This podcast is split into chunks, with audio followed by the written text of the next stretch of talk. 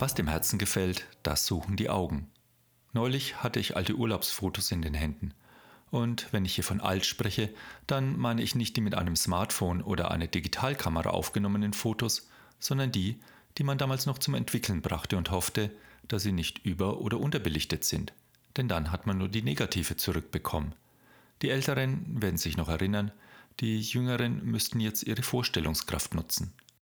Meine spontane Reaktion war, da waren wir noch glücklich. Sonne, Strand, wir waren jung, hatten noch keine so große Verantwortung im Job, mussten keine Schulden für das Haus abbezahlen, kleine Kinder, kleine Sorgen, große Kinder. Unser Sohn wird mir diesen Satz hoffentlich verzeihen. Und heute? Ich habe mir die Fotos dann etwas genauer angesehen und in unseren Gesichtern ein Lächeln und in unseren Augen ein Funkeln entdeckt. Unbekümmertheit, einfach nur Freude. Über unsere Sinnesorgane nehmen wir unsere Außenwelt wahr und wir wissen auch, dass diese komplexen Wahrnehmungsmuster durch elektrochemische Verarbeitungsprozesse über unsere Nervenbahn zustande kommen und keine 1 zu 1 Abbildungen der Realität da draußen sind, sondern Wahrnehmungsverzerrungen unterliegen. Tests zu optischen Täuschungen, Vexierbilder, zum Beispiel die alte und die junge Frau, sind ja hinlänglich bekannt und es gibt Leute, die das alles aus ihrer Expertenperspektive anschaulicher und viel besser erklären könnten als ich. Man sagt, dass die Augen nicht nur etwas aufnehmen, sondern man sieht in ihnen die Gefühle und Stimmungen des Menschen. Wir schauen uns tief in die Augen, versuchen in den Augen des anderen zu lesen. Die Augen sind ein Spiegel der Seele.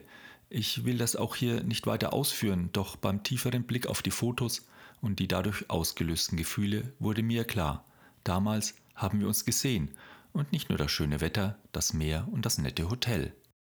Und wie ist das heute? Meine Frau und ich, wir haben ein Ritual. Wenn es möglich ist, trinken wir gemeinsam am Nachmittag einen Cappuccino und sitzen auf unserer Couch. Manchmal reden wir durcheinander, manchmal sogar miteinander und manchmal sitzen wir nur da und schauen uns an. Neulich hat meine Frau gesagt, ich sehe dich. Nach einigen Augenblicken habe ich geantwortet, ich dich auch. Und wir haben gelächelt, so wie auf den Urlaubsfotos.